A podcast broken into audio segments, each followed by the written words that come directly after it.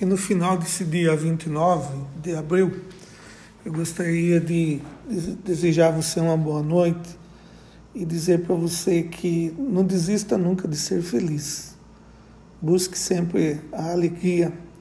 Já diz o livro de Eclesiástico que não há na tristeza bem algum, nada de bom há nela.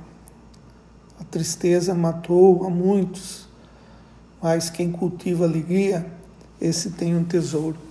Por isso desejo a você, cultive esse tesouro da alegria, tenha uma boa noite, que Deus abençoe hoje e sempre.